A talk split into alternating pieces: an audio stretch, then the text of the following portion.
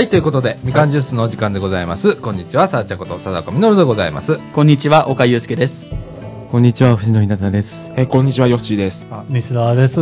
はい、ということで、本日はですね、えー、2016年の11月19日土曜日、時刻の方は14時44分という時間でございます。は。はいいはい。えっ、と、今日ね、はい。えっ、と、お昼前にはい地震がね、ありましてね、はい。ぐらぐらとはいはい、揺れまし揺れましたね。た。はい。えっ、と、地震感じた人、はい。あ藤野君と岡君僕も家にいたので仕事してて、横揺れでね最初、はい、ぐ横るぐるでしたね。ぐるぐるって、はい。おお。おーってなって15秒ぐらい揺れてまして、はいでえっ、と大阪のね北部はですね、震度3とまあこの辺ということでございまして、えっ、と震源はですね和歌山県南部ということで、はい。えっ、とわえーと田辺市の、は山間部とはい。うことでございまして、マグネチュード5.4と。で和歌山県南部の方では震度4とうん。いうことでございましたけれどもね、広い地域揺れたね。はい、そうですはい。ね。なんか東海から、うん。あ近畿、は四国い。はい。うー中国地方、はい。えー結構広かったんで、うん広範囲ですね。うん。いやちょっとびっくりしたでございます。結構最近地震多いですね。はいちょっとね、うん。ちょっとこの前の鳥取のあとあの高槻でねちょっと気になるところが原というところがございましてね、はい。原でね同じとこで地震が起こってんだよね、あのピンポイントで普通震源ってちょっとずれるじゃん、うん。はい、そうですね。ずれなくってピンポイントであるんだけどそこ。マグネチュードそんなに大きくないんだけどなんかもう、はいあ、あ、あ、あ、あ、震度で言うと、あの、あの、0とか1ぐらいですもんね。そうでもねなんかねドスンってくるのよ、うん。今日の地震はやっぱり震源がちょっと遠かったので、ずしんというよりかはグラグラって感じなんだけど、僕はちょっと硬い揺れっていうはい表現をするんだけど、近いところで震源が浅い時うにね、ん。下から突き上げるやつ、うん。一回突き上げて終わりみたいな、そんなところねえありますもんあ、ね。地震だ。怖っ。う。うんん、あれ結構怖くて、うん怖いですね。ねえだから腹で揺れた時は結構あでかいの来たみたいな感じがするんだけど、ねえなんかもうそういう意味ではあんまり地震を感じてないっていうのが多いあ移動してたりだとか移動してたりとか 外にいたりだとかするからね、移動してた派ですね。あの、遠いとこいたりとか。うん僕最近ね立て続けにね、あのこの間鳥取の地震の時はね、はいえっと広島の福山というところで電車乗ってて電車の中でちょうど止まった時に地震に遭うとかね、はい。僕は、あの、ちなみに学校で授業中でした。そう鳥取県の地震。あそうそういう時ってう学校ってどうするの？やっぱこう、机の下に潜ってみたいなことになるあの、まあ、うちの先生、先生っていうか、まあ、その時の授業の先生はもう、君たち、あの、危ないから潜りなさいとは言ってまし、言っておられました。ね。あ本当、じゃあみんなこう潜って。はい、まあ、そういう感じです。ねまあ、怖怖みたいな話、うん感じでしたね。えねえ。いやちょっと最近多いから、ね、多いですね。これ気をつけろって言ったのね いつ起こるかわかんない。でもあの備えはねはい。はい。えーまあ、しておくっていうのとあのちょっとあの起こった時にはね、えーちょっとパニクるじゃないですか。うわうわうわみたいなことになるんだけど、うん。ちょっと落ち着くとはいいうような、ちょっと頭にね、はい。えー入れとけば即座の判断できるかななんて思いますけれどもね、はい。はい。えーそんな感じで、えー今日は雨でございましたね、あ雨です。ははい。い。えーそうですね。しとしとと、うん。ねえまだ今ちょっと曇ってますけれどもね。はい。はい、えーなんか寒さも雨が降った時はねそんなに寒くなくて、ね。うん。暖かいのでまあいいのかなみたいな。明日はらあの自転車、はい。サイクリングでございます。このままねまま。天気が回復すればいいなと思っております、は。はい。い。えーということで、えー本日はですね、えー前半で、えーちょっと社会ネタをはい。久々にちょっとやってみたいなと思って、は後半はちょっと食べ物ネタ。とい。うことでお送りしたいと思います。はい。ということで、みかんジュース、この放送は NPO 法人三島コミュニティアクションネットワークみかんの提供でお送りいたします。僕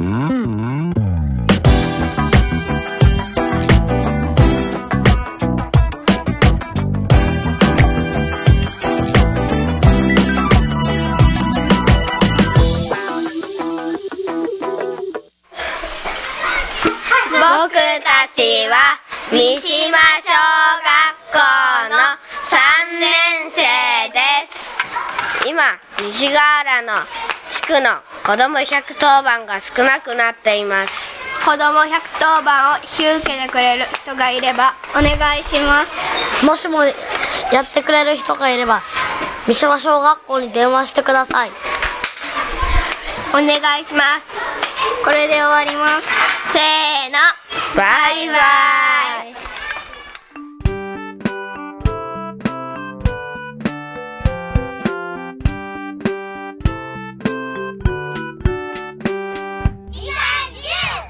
はい、ということで、中枠1のお時間でございます。はい。時刻の方は14時50分という時間でございます。い。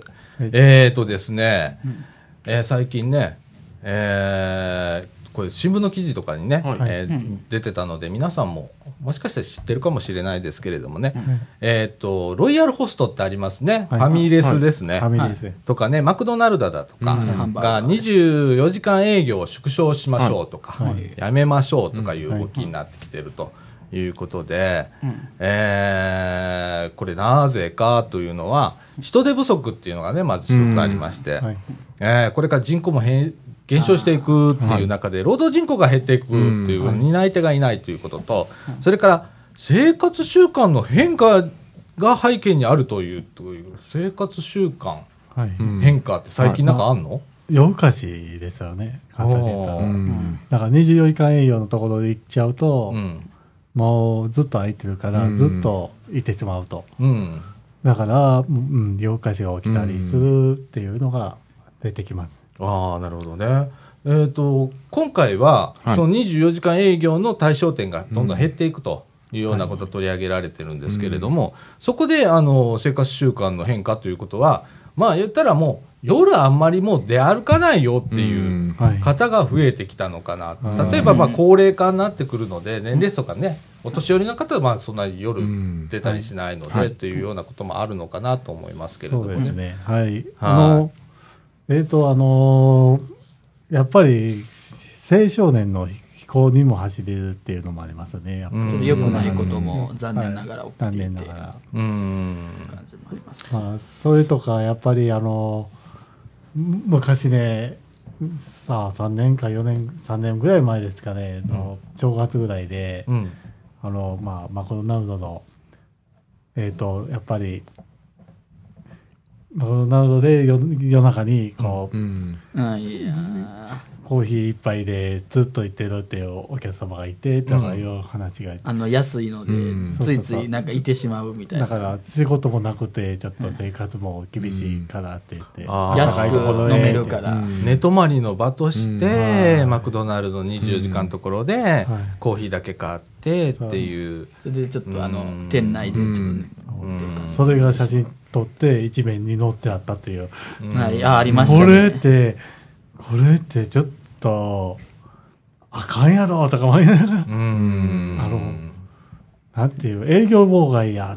まあね、うん、ただ行く場所がないとかね、うん。なってくると、やっぱりこう、手軽にうん。行けるところ、はい。ね、例えば冬場だったら寒いしとかね、そうん、いうのはあるんだろうけ夏もどね。暑いですし。うん、で、えーっと、ロイヤルホストなんですけれども、全国に223店舗あるんですけれども、かつては大半が24時間営業だったが、はい。はい。えー2011年頃から本格的に営業時間を縮めているらしいです。あえええーっと、なんかね、東京の府中東店とかね、はい。大阪は桜川店、これ大阪市内ですね。はい。えーこの2店も来年1月までに深夜営業をやめるとい。うことで、うんえー早期や深夜の営業時間の短縮に取り組み、定休日も考える時期に来ているとうん。いうことでございまして、これはね、あのーロイヤルホストとかマクドナルドだけじゃなくって、例えばあの百貨店でもね、はい。えー定休日っていうのがないよね、そういえばって。はいそうですね。うん、それをまあね復活させましょうという動きがあったりだとかうん、まあ様々なあのチェーン店とかうん、えー大きなあの店舗だとはかっていうのが、まあ定休日だとか24時間営業をやめましょうというような動きになってるんですけれども、いやー、あの、僕は大賛成なの。うん、そうですね。あとお正月も、えー店閉めたらいいんじゃね？えと。うん思います。ねあの、まあ、言ったらオールドスタイルというか、うん昔の形になっちゃうんだけど、また僕、あの、古い話してごめんなさいなんだけど、はいあの、僕が、あの、小さい時には、お正月とか、ボンクレとかね、えーそういう時は、はい。お店開いてなかった。どこに何も。っていう時代だったので。だだから、うんおせちがあるんです。そうそうそうそうそうそう。事前に買っといて作る。うん。えーっと、あとね、まあ、スーパーもね、さっき西澤君とちょっと喋ってたんだけど、えースーパーって夕方7時ぐらいになったらね、もう閉まってたもんね。閉まってる。うん。ね閉まってる、閉まってる。だから、あのー例えば晩ご飯の時に、あ、お醤油がねえやとかなったら、お店ないからさ、はい近所に借りに行ってたよ。はい。普通に。お醤油借り、うん貸してもらえませんか？あ、どうぞどうぞとか、お砂糖だとかね。はい。うん、お米っていうのもあったよ。はい。っていうような時代だったんだけど、あの、今開いちゃってるんで、ええ コンビニ行けちゃうんですよね。いけちゃいますね、今。なうんんね、とりあえず困らないっていうか、もう今コンビニどころかスーパーももう10時まで開いてたりとかしてますもんね。10時、そう11時。夜は。ね、10 12時とかね、ううんんそう。本当に必要なのかどうかっていうことと、僕もう一つね、あの、便利なために24時間開けたりだとか、深夜まで開けたり、うん早朝から開けたりだとかするんだけど、果たしてそれって本当に便利なのかなと思うの。うんっはいはい。ていうのが、ここで働いてる人いるわけでしょ。うんまあ、そうですね。ねえ。ということは、その分、誰かしんどい目してるよねとか、まあ、あその当然その代給があったりはするんだろうけれども、まとまってみんなが一斉の出で休むっていうホリデーみたいなものが、うんまあ、昨今あまりないよね。はい。ないです。それ本当にいいのかなっていう、うん、気がうんするんだよね。だから、多分24時間営業にしようっていうのはう、ん。にやっぱり24時間働く人が増えてきてると。うんあの、24時間どこでも働けるうん人がいるから、24時間空けないといけないとか、うんいうのが出てきたかもしれないですね。うんそれで24時間営業が入り出して、うんでも今はどうなってるかって言ったら、やっぱり、あの、そういう人がやっぱり少なくなってる。だから昔、なん東京のバスがうん。24時間運行するっていうのをやってたんですけど、今はやってなくて。だからそれのきっかけは、やっぱり24時うん。間どこでも働ける環境を作るっていう理由でやったみたいな。ううん。ん。本当にねなんかあのー僕考える時があるのこういうことね結構ね、で、えっと楽になる便利にするっていうね。はい。いうことイコールうん逆に他に手間がいっぱいかかっててうん。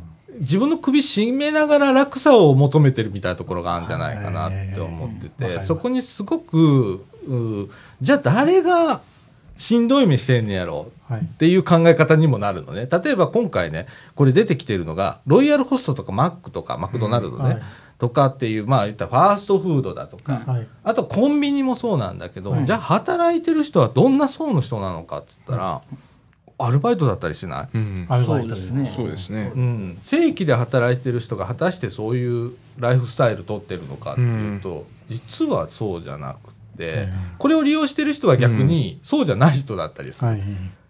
そこにすごくギャップを感じたりする時があって、いや、これは、あれ、なんか、い一つの格差みたいなものなのかな、なんていうのを思ったりはするんだけど、だからまあ、言ったらね、ちょっとした裕福な人とかの、お楽にするために、うん。えー例えばアルバイトさんだとか、うんはい所得の低い層が一生懸命働いてるみたいな。はいはい。そうです。うん。でも賃金低いわけじゃん。そうですね。おかしいんじゃねえかなって思う。これずいぶん前から俺は思ってることなんだけどね。うん。そう、経営する側はね、払いにくいんですよね、やっぱり。うん人件費っていう枠があって、その枠は超えてしまったらちょっと大変なんで、うんうん。うんその、そこも考えながらの動き方だと思うんですね。うん。俺は、あの、うんこう、例えば深夜働くなると、アルバイトでも深夜手当が、はい深夜手当というか、うん時給がちょっと高かったりまあするわけじゃんか。うん。でも25%アップですもんね。もそうだね、うん基本的にはそうだからね。基本的に。うんアップです。うん。だから、そういう深夜に、いいまあ、言ったらコストがはい。かかるわけだから、うんで、これからそれを担う人も減っていくわけだから、まあ、やめましょうという側面があるのと、もしかしたら、みんなの、その、考え方っていうのが、ちょっと変化をしてて、実はそんなに便利じゃないじゃないか、うん。本当に使ってっかなっていうことを感じ始めたのかなっていう。ああそれはでもありますね、うん。確かありますね。にコンビニとかだうん。と確かに深夜にちょっとあのあの、あのお店の前の駐車場とかでちょっとあんまり、まあ、表現は良くないですけど、うん。ちょっとまあいたりとかずっと、うん。うん。なんかあんまり居場所がない人がいたりとか、うん。やっぱりそれあのその近くに住んでる方からするとやっぱり迷惑かなとかやっぱり思う考えたことはありますうね、んのもあるよね。で、僕が実際じゃあ夜中にコンビニ行って物を買うかって言ったら、そうないんだよね。あまりいない。別にうん夜中に何か買いに行くってあるってなったらないんだよないですね。で、出かけて買おうか思ったら、思うと、うんあ、やっぱりねよ。まあ、ん。あの、あ、あ、あ、ああの、買うとしたら、ちょっと時間遅くなって帰りに買うぐらいです。うん。まあそうですね。まあ僕だったらまあお正月の時とかにまあちょっと夜中に買いコンビニ行ったりとかまあしたことはありますね、だからこれから、まあ、あの、少子高齢化、はいまあ、もうすでにはねもうちょっ、と始まってだいぶ経つわけだけど、これからどん。どん。どん。どん。その、えー労働人口が減っていって、うん。お年寄りが増えていくみたいな中で、その、働き手がまあいないわな。これねどうしてもね。うん。だから、手術選択をする時代になるのかな、うん。今までは手術選択って便利っていうのを重視して取ってきたんだと思うんだけど、これからはなんか、そう、便利っていうのは、まあ、うん。それは人間だから多分追い続けるんだろうとは思うんだけど、そこにちゃんと価値があるか、うん。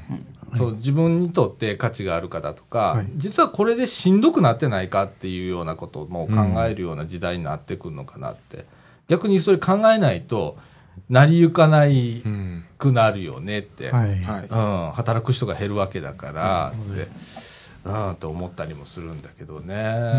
だから今、会社なんてもう、若い人が、若い人の取り合いですからね。うんもうこれから担っていく人そねそれでもう、辞めていく人も多いし、会社は。うんここしんどいわ、ってて。あれ、不思議なんだけ？ど、まあ、今ある需要っていうのが、必ず需要とバランスなわけよね。はいはい、あります。うん。需要があると、業産人がいるよね。これからまあ人口も減っていくから、需要減るよね。はい、入ってきます減ります。で、労働人口が減るんだけど、はい。そこの兼ね合いのバランスが取れながら俺下がっていく分は全然大丈夫だと思うの。わかる？だから昔、はい大昔は人口少なかったわけだよ、日本って。はい。で、やってこれたんだから、うん減って、今減る大変だ。うん。まあ、お年寄りが増える局面が一個ついてるけどね、別個に、はいついてるけど、その、えー若者だけで見てうん見ると、えー労働人口減っていくけど、需要も減れば、それは別にうんいいわけでって思う時がある。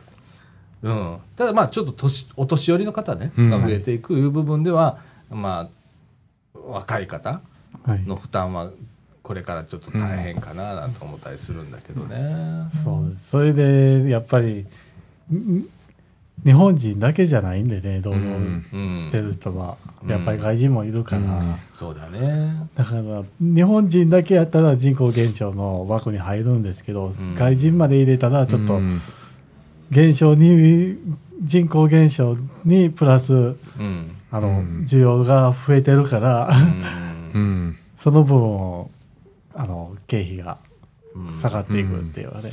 あの、前このラジオでも取り上げたことがあるんだけど、まあ、外から、はい。えー移民を受け入れるっていうのでね、はい。労働人口としての、ごめんね、俺の携帯ね。ごめんね。ごめんね。えっとね、そうそう外国から人を受け入れるときにね、はい。これを労働者として受け入れるのは、俺間違いだと思ってるの。うんはい。ものとしてやりがちじゃん。うん。はいどうしても。それはね、なんか俺すごく抵抗があるのね。はい。で、安く賃金、安い賃金で抑えられるから、うんこう、ね、労働人口をこう補うために、はい。外国の方を移民を、うんはいえー受け入れるっていうのは、俺はもうとんだ勘違いだと思ってるそうの。そうそう。そうですね僕も、それは勘違いやと思ってるとですね。うんだから、うちの会社も、インドネシア人、うんえっとね、インドネシアに会社があるんですね。うん。うんその会社の人が来てる、研修で来てるんですけど、うん。だから、コストが安いから入れるとか、そんな発想やったらちょっともう、うん。いらないと思うんですよ。それやったらもう新入社員入れた方がいいって思う。うん。そうだよね。そだから、その先のことを考えながら、うん。来てくれる人がいいっていう。うんうん。いうし、やっぱりそのその人たちにも、うん。やっぱりこの先のことも考えてろよとうん。いうことは言ったりはしてます。うん。ん。俺もすごくそれは思うんだよね。だから、まあ、ちょっと移民の話になっちゃってるけど、その、ちゃんとしこう、例えば、賃金は日本人と一緒にしますとか、いうベースをちゃんと固めた上で、うん。移民を受け入れますってしないと、うん多分に日本人ダメだと思うん。だよ。で、逆に日本人ダメになるから、うん。うんこれしっぺ返し必ず来るからと思ってて、ねえ、あー難しいよね。うん。うん。でもこう、うーん、話戻すとね、このはい。24時間営業のところが、まあ、これから減っていくよとか、はい。それから、まあ、営業時間が、はい。えー短くなるようだとかっていう動きが、まあ、いろんな業界であるっていうの、僕は全然、あの、いいと思ってます。あの、まあ、こういうね、うん話もこのラジオ、はい。えーはい昔はよくやってたんだけど、ええそうですねもうとんとやらなくなったんで、うんまあ、これからちょっとまたうんやっていきたいと思います。はい。えー答えは出ません。こういう話は。うん必ず出ません出ません。はい。あ皆さん、あの、それぞれいろいろ考えてみてください。はい。えーということで、えー後半はですね、ガラリとかでちょっはいと食べ物のお話を、はい食べ物の話えーしたいと思います。はい。三島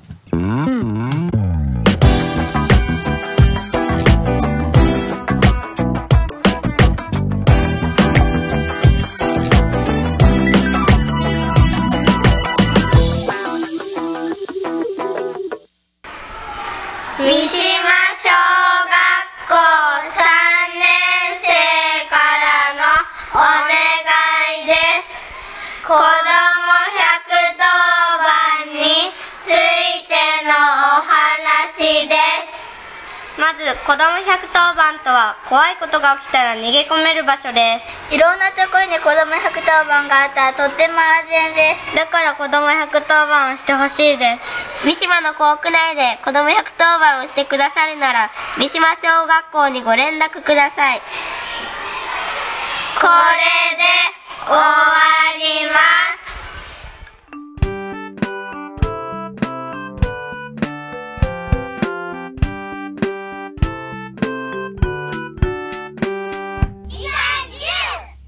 はい、ということで、えー、中枠2のお時間でございます。時刻の方は15時57分という時間になりました。はい。はい。えっ、と、食べ物の話ということでね、はいえー今日はね、この食べ物にこれつけて食べるみたいなはい。はい。話題いきたいと思います。はい。えっ、と、今日はね、えっ、と、岡くんに、はい 仕切ってもらいます。はい岡くんお願いします。はい、わかりす。ました。まあ、ということですね。じゃあ、まず、はじめに、あの、皆さんは豚まんに、あの、からしやタレをつけますか？それとも何もつけずに食べますか？あということです。はい。あえっ、と、はい。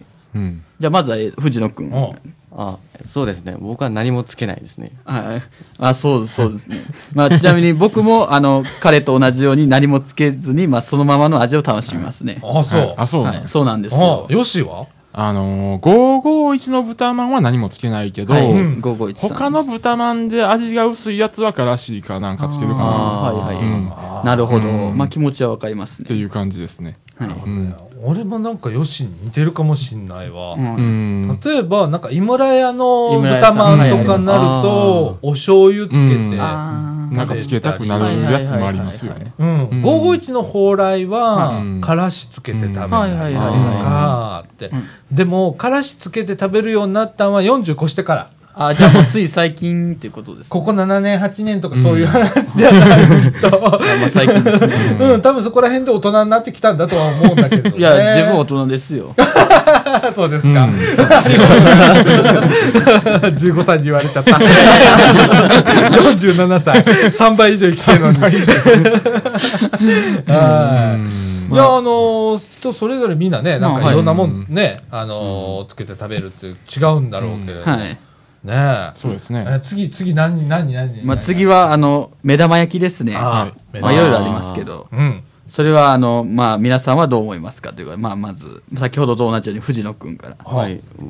えーそうですね。塩はかけますね。ああ、まなるほど。あ、あんまりかけすぎない程度に。ああ、まあそれは注意。かけすぎ注意ということで。かけすぎたらもう、あの、はい卵の味しなくなるので。うん、そう、それで体に悪いということも。ああ吉村さんはどうあの塩コショウだけで。ああ、なるほど。で塩コショウ。あと、もう、あの、めんどくさい時はベーコン入れてもああ、美味しいですね。美味しいですね。一緒です。あ、それもわかります。うんハムとか入れても美味しいですね。うん貞岡さんはどう思わ思いますか？私はね、昔はね、醤油だったのね。あ、はい、一緒ですね。それも味の素。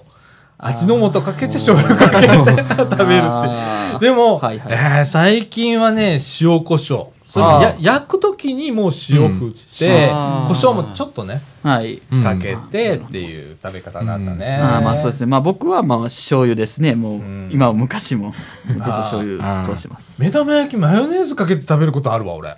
あーそれも一緒ですね。そうなんですか？醤油マヨネーズ。あ、一緒ですね。一緒ですへね。あ、岡君もか。一緒です。ああいやいや、今、藤野君の冷たい目が。いや、そんなことないですけ冷ど。たい姿勢が、え、えー、みたいな。えみたいな。えあの、マヨマヨネーズ、あの、何につけたらいいかわからないんですよ。ああ、藤野くんはそういう考え。ここのタイミングでマヨネーズつけるっていうのがうんわからないんですよ。あまあマヨネーズえ野菜とかはマヨネーズつけて食べたりする？いや、美味しいよあの、ドレッシングです。あのまあえっと、和風のドレッシング。ああ、和風か。あの、卵サンド作るときに、ああの、あのマヨネーズ使うぐらいですわ。ああ、ああのー、そう卵関係は。あまあ、あと、マヨネーズは、まあ、うちはですね、あの、チーズトーストにふとか、ケチャップとマヨネーズは美味しいですね。あと、ご飯です。マヨナーマヨナーの方は多分ご飯にマヨネご飯ーズはなあれはもう合う、もう合います。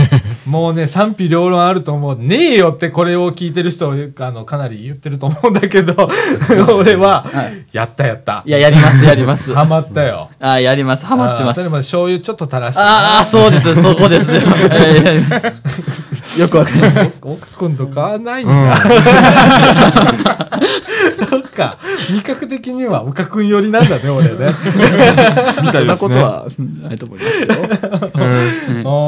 ああ、あと納豆。ああ、はいはい。納豆にマヨネーズ して食べた。え、それ岡君しないそれはしないんですよ。気持ちはわかりますけど。納豆やったら、海苔の佃煮とか言えません、たまああ、そう。うん僕は、あの、おネギをちょっと、あそれもネギね、ネギたっぷり入れてね。たっぷり、あ、そう、それがいいんですよね。あと、卵をぼちゃんと入れて。あ、卵入れる派。はい。私も卵入れる派。ああ、結構一緒ですね。藤野君は？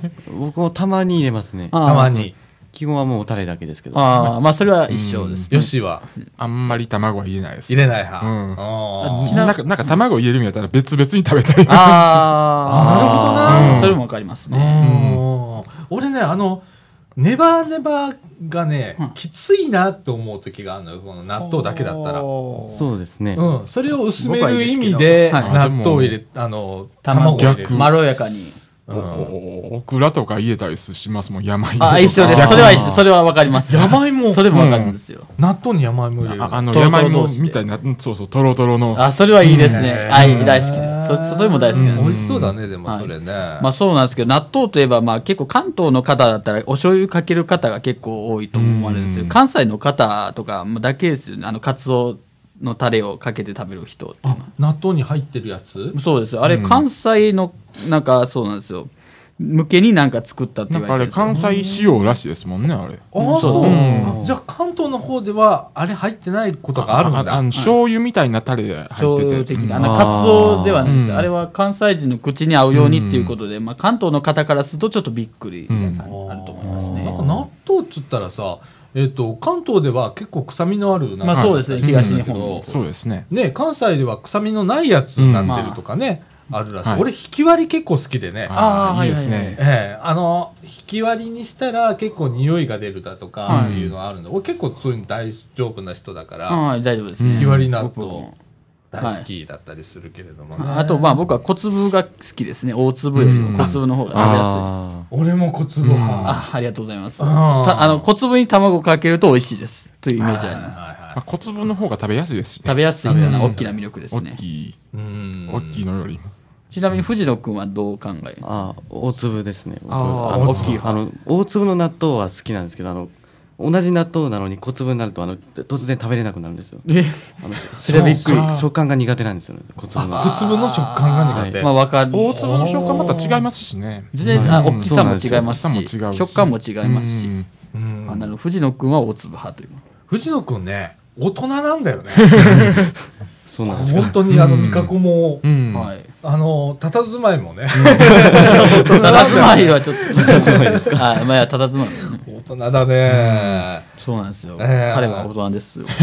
岡 君他には何がありますか？あ、じゃあ次、天ぷらですね。あ、天ぷら。あ天ぷら何つけて食べる？あれだって、いろんな天ぷらあるじゃん。はい。例えば、醤油つけて食べるやつもあるし、うんとか、食材によってもこうつけるものが違ったりするよね。はい。まあ、僕は基本天つゆ。あ。天つゆにね、ちょっとあのー大根吸ったやつね。はい、あれはいい。大根おろしをね。あれはいいですね。あれはいい。あれはいい。確かにね。あれはいいですいいね。あの、うん大根おろしばっかりおかわりしたことあります。晩ご飯の時に。それほど好きなんですよ。あー大根おろし美味しいよな。ああの、つゆに入ったのがまた格別で美味しい。あーあれはいいですよ。ちなみに、えっと、藤野くんはどう思います？そうですね。うあの、まず、うちの家に天つゆがないんですよ。ほうほうほで家で天つゆかけるってのがあんまりなくて、う。まあでも天つゆは好きなんですよ。うんうんなので家では何もつけなくて、これも何もつけなくて食べますね。あ天ぷら何もつけなくて、はいお塩とかもなくて。あはい。ー天ぷら塩とかありますけどね。うんさつまいもの天ぷらは、あの、とんかつソースをかけます。あとんかつソース。まあ、ソースかけて食べる方もやっぱいらっしゃいますね。あ、そう。はい。な天ぷらにソースかけて食べる方も結構なんか聞きますよ。いらっしゃいますよ。あ、そう。そう。はい。私、ない。はい全くない。お醤油、お塩はい塩はあります。天つゆ天つゆうんぐらいかな。はい。まあ僕の母は結構そうですね。あの、ソース、あの、このあ好んでつけてますね。あ天ぷらに。私はソースで言ってます。母は。はい。吉村さんとか天つゆか塩ですね。はい。まあ基本それは同じですね。貞岡さんはどう思われますか？あの、天ぷらには。天つゆか、えっと、お塩。おはい塩のほとんどまないな。あちょっと。か、お醤油。あうん。あ、ああ、なるほど。ちなみに、味の素ね。味の素お好き私、ですね。すっごい味の素消費量高いと思うのよ。うんもう何でもあの味の素。もう味の素さんに貢献して、貢献してますね。う。もうんうん。もうパッパッパって3振りぐらいじゃないのよ。5振り、6振りぐらい。ババババババババババババババって、まだまだみたいな。いや、気持ちはわかります。はいははいい。はいはい。ほんで、まあ、あの、ざるそばですね。ざるそば。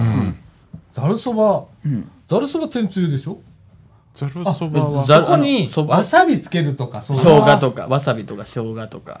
まあ、基本はそばはつゆですけどね。うんわさびは入れるよ。うん、わあさびはいいよ。貞岡さんは入れられますか入れる入れる。吉村さんはわさびとネギ。あ、ネギはいいですよね。ネギ入れます、入れはます。い。藤野くんは。えっと、僕、あの、わさびは入れるんですけど、あの、そばにつけますね。ああ、ちょっと渋い。大人だね渋いやり方。普通はあの、普通ではないですけど、まあ大半のは、まあ方はそうですね、あの、つゆにかあの結構かけられる方とか、混ぜてかける。方も多いつゆに溶かして溶かす方も多いとか、ですよね。ちょっと完全に溶かすわけじゃないんだけど、ちょっと入れて、混ぜて。軽くね、そうですね。かき混ぜて食べるみたいな。そうですよあるわはいね。まあ僕は、まあそうですね、ああの、吉村さんがおっしゃってた、あの、ネギと刻み海苔です。あーあーありますね。いいね。あと、うん。あの、うずらの卵入れても美味しいですね。私ね、天かす入れるんですわ。ああ、気持ちはわかります。天かすをね。うん美味しいんだ。あれはいい。えっとね、卵の黄身をだしに、あとっぽんと入れて。ああ、わかります。もう最後の方にね、ちょっとあー飽きてきたなそうです、そうですよね。味を変えるために入れますよね。卵の黄身だけ入れてうんね、食べることありますけどね。気持ちはわかります。はい。はい。うん。まあそういうこと、あと、まあそうですね、あの、し汁物、まああの、おお味噌汁とか、うんうん。あの、まああの、あの、うどんのだお出汁とかそういうのにご飯を入れて、まあ、いわゆる猫まんまんにしておー。にゃんにゃん飯。まあ、そにゃんのにゃん飯ね、大好き。あ、そうですか。うん。はい。あの、昨日ね、うちねはい、あの、肉じゃがだったのはいはいはい。肉じゃがのお汁あるじゃん。ああ、はい、ありますね下に。はいうんあれを見るとうん、肉じゃが、肉じゃがの器あるじゃん。はい肉じゃが入ってんじゃん。はい入ってますそこにご飯ドンと入れちゃうんだよ。気持ちはわかりますね。で、もうスプーンが用意されてて、あで、そこにも卵入れる。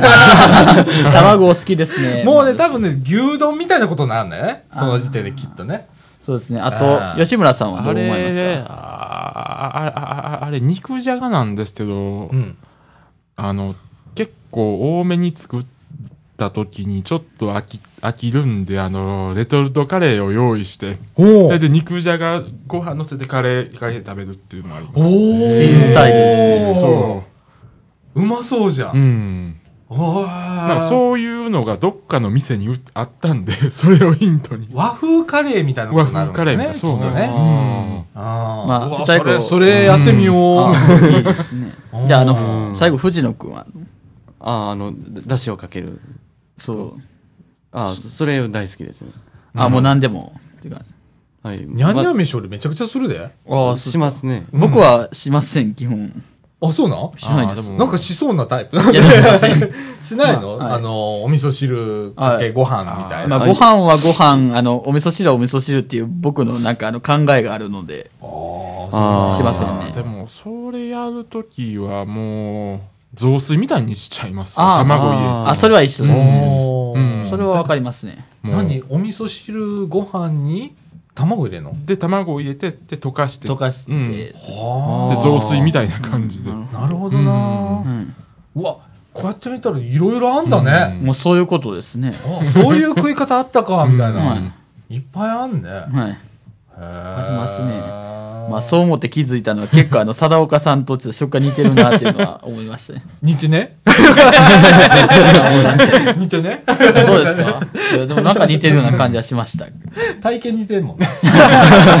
あと、正面もちょ正面持ってっ。と、正どうですか？どうですか？いやいや、すいませんでした。いやいや、いいんだよ、いいんだよ。いやいや、あの、別に、はい、完全冗談です。いやいやでも食って面白いよね、食べるもんってね。はいあの、本当それぞれの家庭でさ、あの、いろんな特徴があるわけじゃんか。で、それを別に外で言うわけじゃないからさ、うんこうやって改めて聞いてみると、え、そんな食い方あったの？みたいな。まあそうですね。結構ありましたね。なんかカレーの中に入れる、なんか具とかもそういうのも違いありそうですもんね。ありそうだね。まあ、僕は結構カレーは何でも合うと思いますよ。うん そうですよ。もう特にあの、辛口やとかやったらチーズとか卵が美味しいですね、まろやかに。まあ、とんかつも美味しいですし。私ね、あの、辛いのがね、まあ食べれるようにはなったんだけど、うんカレーの辛口とかまだちょっとね、ああ、それは一緒なんですよ。汗かいちゃうみたいな。一緒なんですよそれはあれなんだけどね。で、最後にさ、カレーね、まあ飽きてくんじゃんか。はいうち最後ね、カレーうどんなの。ああ、一緒です、一緒で、です。そのカレーうどんするときも、下にね、あらかじめね、ご飯をね、器にね、ご飯を入れて、で、その上にカレーうどん、ドン。カレーうどん食べたら下からねあ、なんかそういうのがありますね。豊橋。豊橋カレーうどん。あ、そう豊橋カレーうどんあります。そうそう、豊橋カレーうどんがまさにそれ。それなんですよ。ご飯入ってるそれなんですよ。入ってるんですよ。あの、普通にそれじゃってた。あ、豊橋カレーうどんですよ。吉村さんと同じことを言おうとしたんですよ。あ、そう。豊橋カレーうどんですよ、それ完全に。マジ？はい、あの、豊橋駅、信屋ありましたよ。夏にあの、行ったんですけど。マジ？そう、俺、どっかにあの、豊橋の血が流れてんだ。はい、豊橋 まあ、知らぬ間にそれをやってたんだ。はい。まあ、あの、豊橋から、まあ、話を進めようと思ったらいくらでもできるんですが、まあ、お時間の都合上、ちょっとカットさせて、はい、その方がいいと思いそます。の方がいいと思いまはまあ、いくらでもできる、まあ、できますが。い。はい。ねえ。いや、あの、食べ物ね。食べ物あの、皆さんもね、これお聞きの方もですね、はいなんかこう、これもしかしてレアみたいな、うん私こんなんやってんだけどみたいなありましたらね、はいぜひあのブログの、はい。えーはい。コメント欄に載せていただければなと思います。お願いいたしはます。えーきっとね、あの、うん。この、い今回今ね、4, うん。四人しかいない、四人。今、日沢くんちょっと帰っちゃったんで、先ほど。あれ4人し帰からいないんれましたね。だけど、あの、他のメンバーはまた、はい。また、いろんなもん食べてんだろうね。いろんな食べ方やってんだろうね。そうですね。他のか今日来られてない方も気になりますね。ああ、それもまた、また今度やろう。はいまあ2回目まということで。たやりましょう。まあ違った食べ物あげてみ取り上げてみたりとかもいいかもしれないですね。ほんまやな。はいはい。また別の。そうですね。うんわかりました。はいはい。えーということで、食べ物のお話でした。はいじゃあ、この後、エンディングいきたいと思います。はい。はい。僕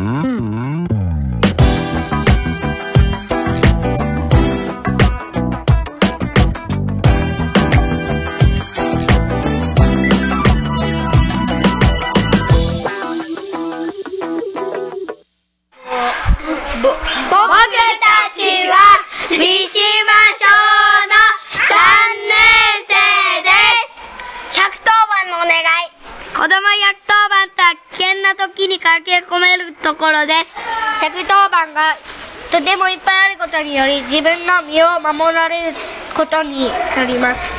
予防にもなります。110番ができる人は三島小に電話してください。せーの。みんなでお願いします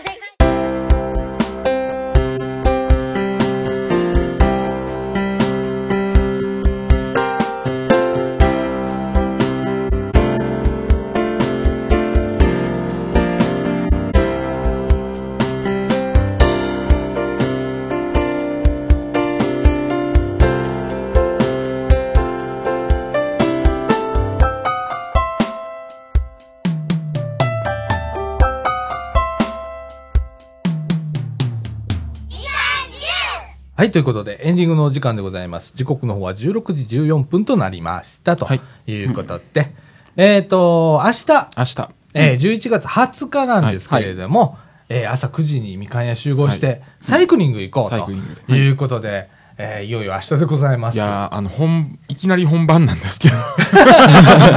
今日な、うん。今日っていうか昨日、うん夕方やったっけ、そうですあれ。ねはい。ヨッシーからはい LINE もらってさ、はで、練習、走行練習会みたいな。うんいきなり本番なんで大丈夫かなっていうのが。で俺の心配してくれたんだよ、うんきっと。で、えーっと、LINE くれて、はいじゃあちょっと走りに行こうか、つって、えー雨降らなかったらね、みたいな話。そう、降らなかったらね。で、今日午前中、えー行こうか、みたいな話で、思いっきり雨降ってたあ思いっ。きり降りました やめようかって。うんはい で、いきなり明日、はい。明日、本番です。本番ですね。はい。えー、アイガーダムの方へ、はいはい。えー行きますと、はい。往復15キロ弱15とキロ弱。いうことで、えー帰りにサイゼリアへ寄って、はい。えー帰りましょうと、はい。い、うことで、何にもどこも寄らなかった。らちょっと面白くないので、えーサイゼリアで、サイゼリア。えーはい。お腹空いた人は何か食べるなり、うん。はい。えードリンクバーの人もいればみたいな感じで、はいえーやろうかなと思ってます。はい。えー今後ね、またあのー距離を少しずつ伸ばしながら、えーロングライド、長距離へ、はい。えーもう将来的には日本海へ。マジ？え？福井県の方まで行くんですか全員引いたな、今。いや、でもね、それぐらいの意気込みあってもうん面白いかもしれないよ。あの、足を鍛え？る足を鍛え？もえ？福井県とか兵庫県の方まで行くんですかあいいじゃないです日本か。あの、木の先。秋の崎温泉。あ、秋の崎温泉。あねえ。大江戸温泉。安いですから。うん1万円弱で。はい、安いですね。はい、行きますんでね。ええめっちゃ距離あるぞ。みたいな。日本海の方まで行こうと思ったら、やっぱちょっと大変ですね。途中どっかで止まっていくかみたいなそうですね感じかもしれないね。はいはい。えー、ちょっとずつ距離を伸ばしながら、ねえーやっていこうかなと思っております。その第1弾でございます。はいはい。えーそれから、あー11月の26日は、はいえー菜の花の卓球大会ということで、ラジオ部も参戦とはい。い。うことでございます。えー体を動かさなきゃみたいな。本当ね、えー私、腰痛でございまして、ね、大丈夫ですか？明日も大丈夫なのかなみたいな感じなんですけれども、ぎっくり腰になったら誰か助けてね。でございます。はい。えー、そんな感じで、えっ、と、ラジオの方はね、えっ、と、来週、はい。うー26日か。26です。26日は時間変更をさせていただきます。えー、菜の花の卓球大会がございますので、収録の方は、えー、午後3時からということになります。えー参加されたい方だとか、見てみたいなという方、ご注意くださいませ。はいはい。えーということで、こんな感じでいいですかね。はいまあそうですね。岡君どうでした？今日はあの、はい食べ物の話で盛り上がりましたけれども、はいは初めてこう仕切りを やりましたけれども、どうでしたか？まあそうですね。やっぱり仕切ることは難しいなっていうのは改めて思いました。うーん、い、ろんな人の話振らないとダメだから、まあそうですね。そこはちょっと難しかったですね。それでまあ今後の課題っていうことです。あ課題と、はい。い、うことで、はい。そう思うと改めて貞岡さんはすごいなってあいうのをらあら思いましあらあらあらあらあらあらた。なんでですか？いやいやいや、ね、あのー藤野くんとかもね、なんかこういう、ね、なんかネタ持ってきて、はい。なんか人にお話振りながらみたいな、はいまあそうですね。ねやっていけたら楽しみにしてます。らいいと思います。ね、楽しみにしてます。うん、で、鉄道番組を。はい、そうですね。まあ、ゆくゆくは、そうですね。今はそうですね。あの、鉄道がお好きでない方にも、やっぱり聞かし、あの、なんかそう、ご迷惑をおかけしている状況なので、果たして大丈夫なのかなと。自覚はあったかみたいな。ありますよ。以前からありますよ。以前から。はい。で、ちなみに岡君はこのラジオ聞いてるの？まあそうですね。あの、聞いてますよ、一応。マジ？はい。毎週聞いてる？はい。あの、基本は聞くようにしてます。あら、リスナー一人いたわ。